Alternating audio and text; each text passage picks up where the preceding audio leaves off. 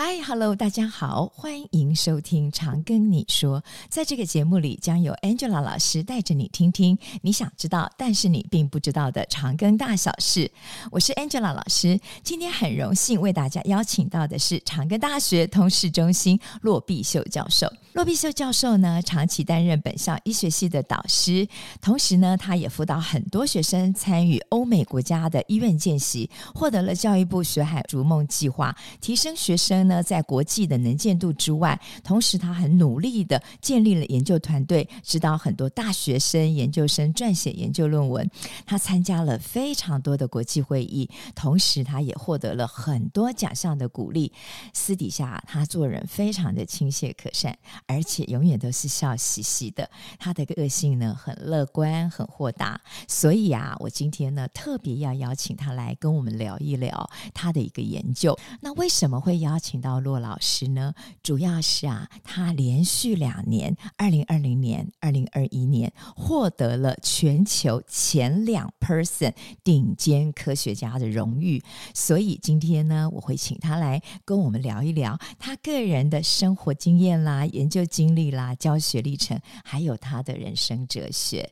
首先，我们欢迎骆教授。好，谢谢，谢谢 Angela。的介绍哦，刚才 Angela 提到了能够连续获得两次的 Top Two Percent 科学家的荣誉哦，我觉得非常的欣慰，也非常的荣幸。当下我刚得知这个消息的时候，我相信我大脑。一定分泌了很多的多巴胺，是多巴胺呢，就是我们的快乐的激素，激素也是一种激励作用的化学物质。是，所以今天呢，我们就要请骆老师来跟我们讲他最喜欢的化学。OK，首先我先介绍我的学经历好了。好，嗯，我大学呢是高师大化学系哦，那我就其实从小的志愿呢就是要当老师。啊、哦，要是化学老师吗？化学呢是在学习过程当中产生的兴趣哦。是是。那当老师呢是我的志愿，志愿。所以呢，我毕业之后呢，大学毕业我就到国中去实习。嗯、那实习一年，我又回到了母校、嗯、去当助教、嗯。那当助教在大学里面呢，觉得自己的不足，嗯、所以呢，我就刚好有一个机缘，可以出国到美国去的，嗯、拿到了 Biophysical Chemistry。Biophysical chemistry，你看又有生物，哦、又有物理，又有化学，是一听呢，这个就是跨领域的。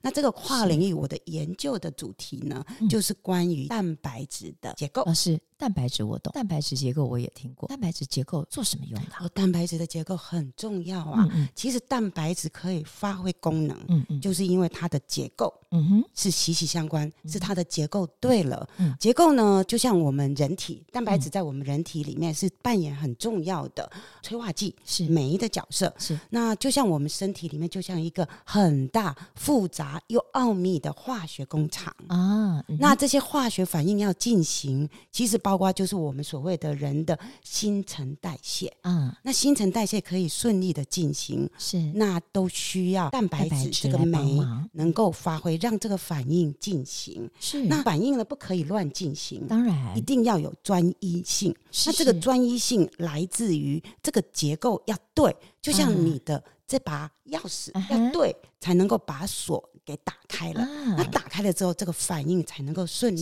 进行，所以结构就可以掌控我们人体的很多的反应，嗯，具有专一性，嗯，在对的时间发挥功能，嗯。那如果不对的话，结构不对，就会疾病咯。对。嗯 Angela，你说的太好了，没错，这个结构不对。临床上常常会碰到一些病人，有时候他就是一些蛋白体结构异常所导致的一些罕见疾病，没错。所以老师刚刚就提到了，一定要有一把正确的钥匙，才能去开那扇门，这样子才对。老师的意思是这样，没错，没错，正是正是。我 PhD 拿到之后呢，我是在呃 New Mexico，嗯哼，然后 UNM。嗯，拿到之后呢，我就刚好有这个机会到了隔壁州阿里中纳去当呃 postdoc，postdoc，因为我们做这个方面的基础的研究都需要在 postdoc 的一个历练。是是，OK，那我在那里两年呢，我其实还是做结构，嗯、但是呢做。改变了一个方向，是用了一个所谓的生态的结构。Uh -huh. 那生态结构其实也都是类似的，uh. 那是做药物开发的。Uh -huh. 那应用性呢就更强了，uh. 更直接了。Uh. 然后两年之后呢，我就一九九五年呢、uh. 回到了台湾，是直接到长庚大学。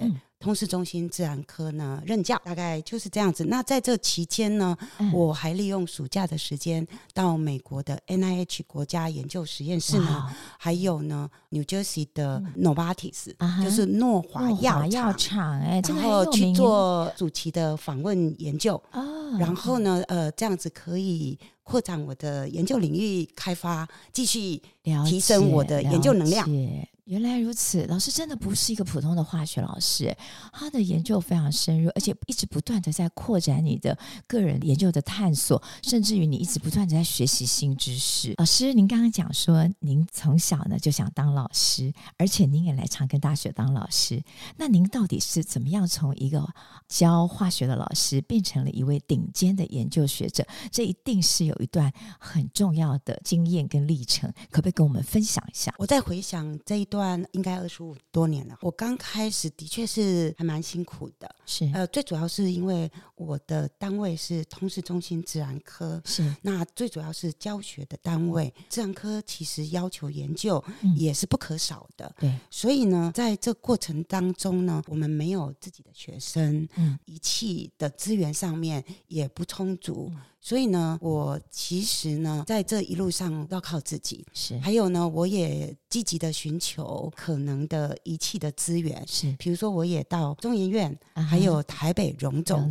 去刚好可以有那些贵重仪器的资源。那也认识了一些好朋友。是，所以呢，呃，虽然一路辛苦，呃，算是有一点摸爬滚打的那种。感受哦，是，但是呢，我觉得很幸运的，我也可以顺利的升到了教授。是，那之后呢，刚好马上就有一个机缘，可以参与核心实验室的设立。是，那这中间呢，我就梦想着，哎，可以就近的使用高级先进的设备、设备啊、仪器啊、仪器啊，真的是很棒。我做梦都在笑，所以呢，我全心全力的投入。可是呢，可能是缘分不太够吧。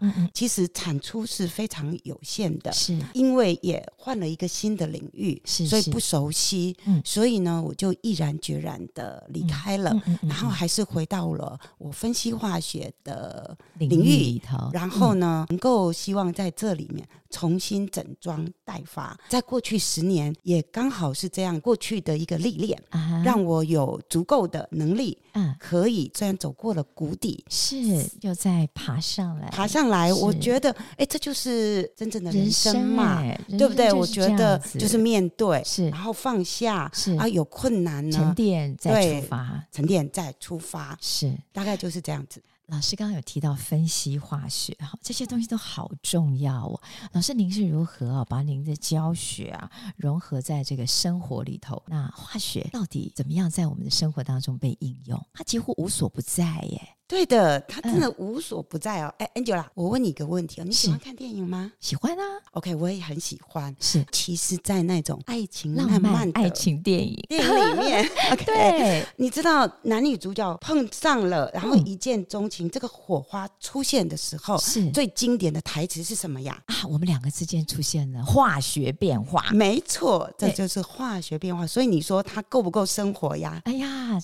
老师，化学变化我懂，可是化学变化，我们来几个例子吧。OK，、嗯、那首先呢，我就先跟你讲化学是什么。嗯，化学其实就是探讨物质的特性，嗯，嗯跟它们之间发生变化的过程。过程，嗯，刚才所讲的化学啊，那如果我所举的一个例子，如果我们在这个空间里面，你把任何一个属于化学物质的，嗯。东西嗯移除的话，嗯，这个录音室改变，不止改变，而且一无所有啊，什么都不剩啊，因为所有的东西都是属于化学。物质。哦。OK，关于化学变化，那我就想请教你，再请教你一个问题哦，你是护理专业的，是，那你会给新手妈妈啊，那小孩子在那跑来跑去的，如果不小心撞到了头，叠了一个包，叠了一个包，嗯，你做什么建议？我会。跟爸妈讲说要赶快给他冰敷，对的，嗯，冰敷。嗯、那冰敷其实从化学反应的一个角度来说呢，就可以派上用场了。啊、你就不用妈妈就不用应记冰敷或者是热敷，不要傻傻分不清。是。而是呢，反应呢？什么时候？对，我们要看反应来决决定，对，对不对？其实反应呢，嗯、跟温度是息息相关的。嗯嗯，温度增加，常常反应会变快；温、嗯、度下降，反应就会下降。哦，就会变慢。所以呢，刚开始的时候，那些发炎呐、啊，嗯、那些红肿啊，急性状况，对急性状况的时候呢，嗯、你一定让它降温，对，让它反应 slow down，没错。嗯嗯、等到过一段时间呢、啊，变成了一个乌青啊，嗯、难看嘛，对，所以你要让它乌青快快消退，消退。嗯，所以呢，你就可以热敷，嗯哼，反应变快，嗯、让这个乌青呢，这个淤血赶快吸收掉。没错，嗯，就是这样子的。所以这就是。反应，所以化学真是无所不在。没错，因为我大部分、嗯、呃面对的就是医学系，医学系是天之骄子，嗯哼，每一个都很优秀，是。所以呢，我们对他们的期许当然是有的。嗯、所以呢，相关的化学我都会常常跟他们讲，来上我的课。嗯，其实这是一个 heavy duty 的课程，嗯、这个是一个 其实分量其实是不轻，可是一学系本来就要承担这样的一个任务，是啊。而且呢，其实他们未来的工作是跟人命相关的啊，的所以绝对要拥有科学方面的严谨的态度，对对对，没有错，而且要实地，而且要。不不断的学习，嗯嗯，要踏实的，要扎实，对，而且这个基础功一定要打好，否则跟他后面的药理啦等等都很有相关。没错没错，就是这样子的。所以呢，我其实对医学系的要求，要他们训练他们很严谨的。我也常举例啊，其实基础科学哦，因为现在其实被实用最主要，现在大家都相对的要马上看到了。好处成果，成果，所以基础科学呢，常常被忽略了它的重要性。是，所以呢，在这边我也常常用。地基建筑的风格，你可以是不同的风格，什么巴洛克啦，等等什么古典风啊，对呀，看起来你也很喜欢旅游哦，对呀，是不是？是真的。尤其我太久没出国了，放我出去吧。对对对对对，所以呢，尤其我们走在欧洲的街上上面，那些像你刚才说的建筑物、建筑物啊、教堂啊之类的，那它可以有不同的风格，可以吸引你，深深的吸引你，是。但是呢，它如果没有很好的地基，是。它是没办法一直保留到现在，让我们欣赏的。对，所以地基的重要，就像我们基础科学的重要是一样的。的，所以为什么老师啊教学的时候是这么的严格，非常的严谨，希望学生能够学得多、学得丰富、学得好哈。老师，我还想请教一下哈，您这个全球前 two percent 就是 top two 科学家，您的研究啊？都是在做什么？听起来应该很好玩，而且一定很具有世界影响力才对耶。老师跟我们说说看，您的研究到底在做什么？好，我也希望是有影响的哦。是那我其实最主要的是表面化学跟电化学，嗯，那的应用最主要就是希望呢，能够在功能性上面的镀膜的制备跟应用。功能性，对，举个例子啊、哦，我记得 iPhone。你曾经有被那个土豪金吸引吸引吗？那时候好多人选那个颜色。二零一三年啊，我记得我有一个。那我是呃，我记得刚开始的时候，大家要排队。对，其实这个功能性呢，在 iPhone 这里哦，那个颜色，对对对对对。那深深的吸引，它不只是视觉方面的功能，是。其实呢，它还有很多，比如说抗粘黏啊、耐磨啊，要硬啊，足够的硬度啊。那我的研究上面呢，其实比较直接的应用呢，我的研究呢，其中一个呢，就希望能够开发具有耐米光触媒的功能，比如说在表面上镀上了一层二氧化钛。嗯，OK，那这样二氧化钛呢，能够把它镀在一个医院的可触控的面板上面。对，OK，那这样子呢，只要光照，它就可以自动的促进杀菌、杀菌的功能。啊，因为它是纳米光触媒。是，所以呢，它对我们这一阵子的 COVID-19，其实呢就有一些应用。而且我们医护人员常常会去手去摸这些界面键盘。对，如果我没有做好防护，这是很危险。那老师，你这个发明真的很有趣，哎，很有实用性，哎。老师，那刚刚提到的纳米光触媒跟刚刚表面的这个电镀，哈，这些东西就可以应用在好多生活上的东西，比如说刚刚我们讲到的手机啦，还有我们的界面面板。那还有哪些地方呢？呃，我的还有另外一个研究，其实呢，我希望能够做到生物可降解的骨钉跟骨板。老师，骨钉跟骨板我懂，好，这个我们常常在病房看到骨折的病人要打骨钉跟骨板。那什么叫做可降解？生物可降解，是不是像垃圾袋、塑胶袋放在土里，它会被分解的感觉啊？垃圾袋的话呢，它是无关人体，OK，人体一定要生物相容性，哦、而且呢，嗯、我用的是镁合金，镁、嗯、那镁合金呢，它那个分解的时候变成镁离子，嗯、我们人体可以吸收，OK, 没问题。它，为什么要可降解哦？对对，那固定呢？因为我们。骨折了，嗯，需要固定。嗯、可是，一段时间之后呢，它就好了，长好了。嗯，那长好呢，往往呢，这些外加的，嗯、你都要重新再二次手术，对，开刀把它拿出来。那如果是可以降解的话呢，嗯、你就不需要二次手术。嗯，这不仅可以减少医疗的伤害，对，哎，对对对，病人伤害，尤其对老人家，是啊，对小孩是。其实我觉得这是很重要的，是是是。所以呢，我们希望可以有这样。的一个开发。是是，而且东西不要一直留在他的身体里头对不对？是是是，他这个这照 X 光都还看得到他，甚至于有的人出国还哎，这个扫描这个心鼠扫描还会扫描到 BBB，造成终身的困扰，真的真的，这是很有趣的研究哎。那还有另外一个哦，我在讲到我的电化学的一个应用啊，啊那我就想 Angela，你知道那个现在我们人类面临最严重的慢性病是什么吗？据我所知啊，应该是糖尿病。哇，你真的不愧是在医疗专业的，是做糖，我自己做糖尿病研究的。哦，OK，OK。那你知道，其实糖尿病呢，到目前为止呢，嗯、都还没有一个很好的治疗方法。是，所以呢，在这里面监控就变成是很重要。嗯、是，所以呢，在这里监控最好的发展呢，就是感测器。早点找到这些有问题、对血糖偏高的感测系统，有糖尿病呢，嗯、你随时侦测，你知道有什么状况的时候，也可以马上的去做反应。是是是，OK。所以呢，在这里面，电化学其实是。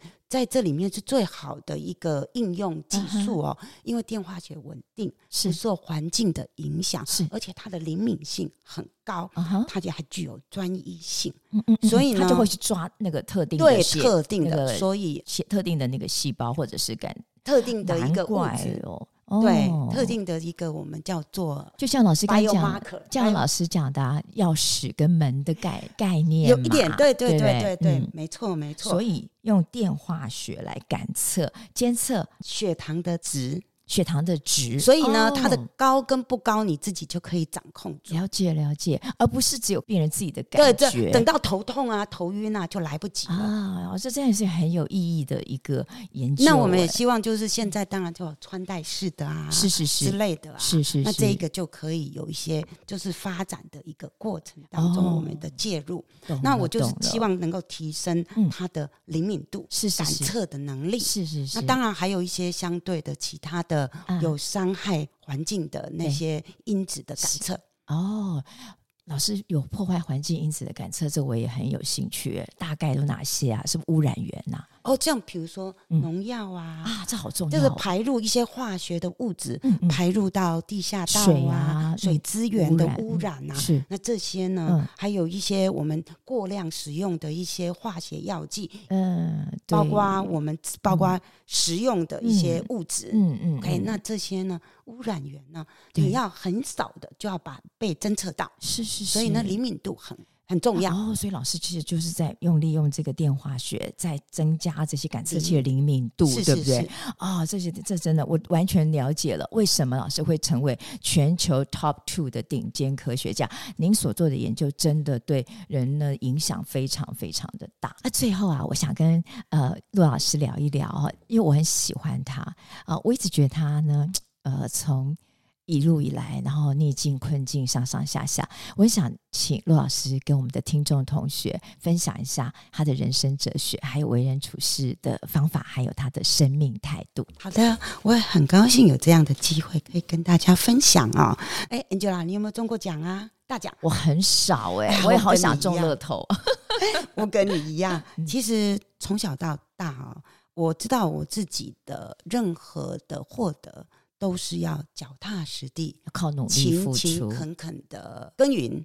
所以呢，我就很欣赏啊、哦，胡适先生曾经说过的：“嗯，要怎么收获，先怎么栽。”这应该是我的人生哲学吧？对，我也觉得这也是我自己对我自己的要求哦。是在跟人互动的时候，一定要诚恳，是要有包容心，是而且对任何的变化，一定要保持正面的。态度，uh uh. 那我也相信哦。对，学化学的我，所有的变数到最后都会达到平衡。哎，有道理耶。对，所以呢，我的生命态度呢，我就希望自己不断的学习，嗯，珍惜当下，嗯嗯，而且我也觉得要常怀感恩，嗯嗯嗯。我在这里有一句话哦，是我给自己，然后我也希望跟大家分享的，嗯、就是呢，I'm not going to give up without a fight. Give it a try.